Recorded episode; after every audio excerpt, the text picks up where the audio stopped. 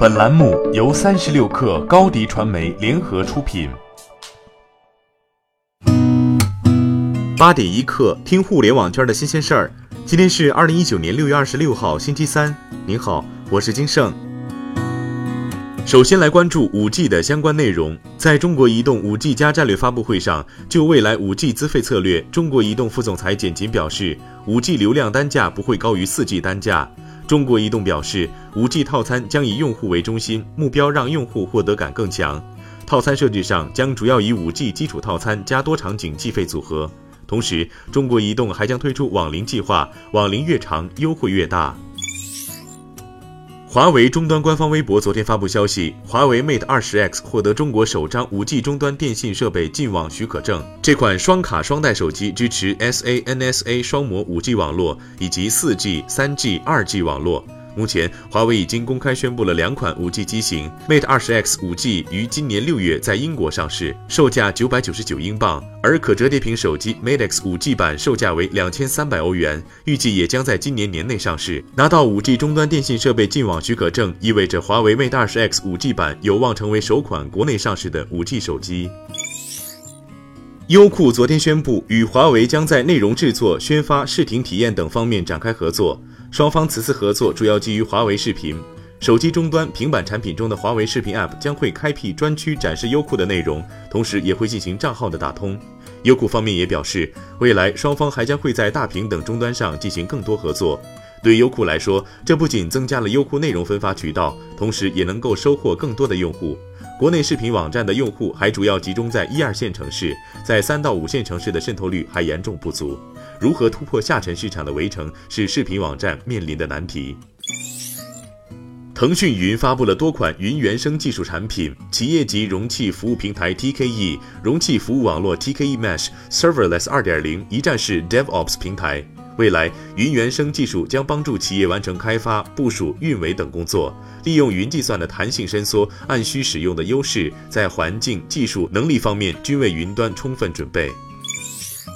滴滴昨天公布的第一期安全透明度报告显示，一季度滴滴网约车和网约出租车共收到司乘双方车内纠纷冲突投诉八万多次，经核实，其中虚假投诉占比超百分之三十五。最终，警方受理违法犯罪案件一百二十一起，其中刑事立案十起，治安案件受理一百一十一起。治安案件中，司机侵犯乘客的案件七起，司乘双方冲突升级互相殴打的案件十二起，乘客侵犯司机的案件九十二起。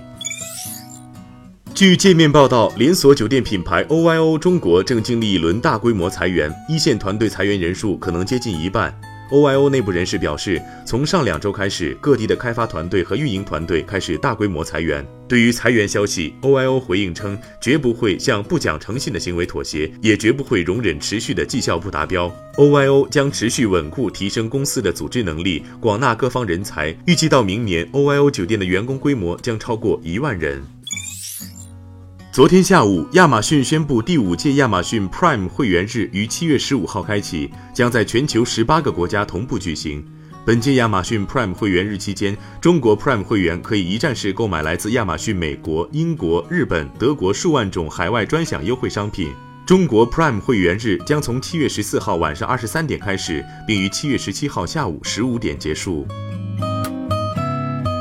八点一刻，今日言论：淘宝总裁、天猫总裁蒋凡透露，聚划算六幺八期间成交同比增长百分之八十六点五，订单数同比增长百分之一百零六，订单数同比增长百分之一百零六，为天猫带来百分之四十九的下沉市场购买用户占比。蒋凡表示，聚划算能够在短短几个月内取得这样的进步，是因为回归到了十年前的初心，即帮助消费者发现全网价格最优的商品，帮助商家最高效率的营销获客。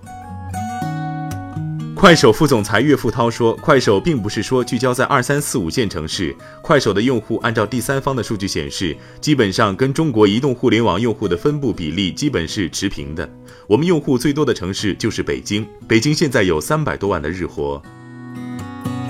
好，今天咱们就先聊到这儿。责编：彦东，我是金盛，八点一刻，咱们明天见。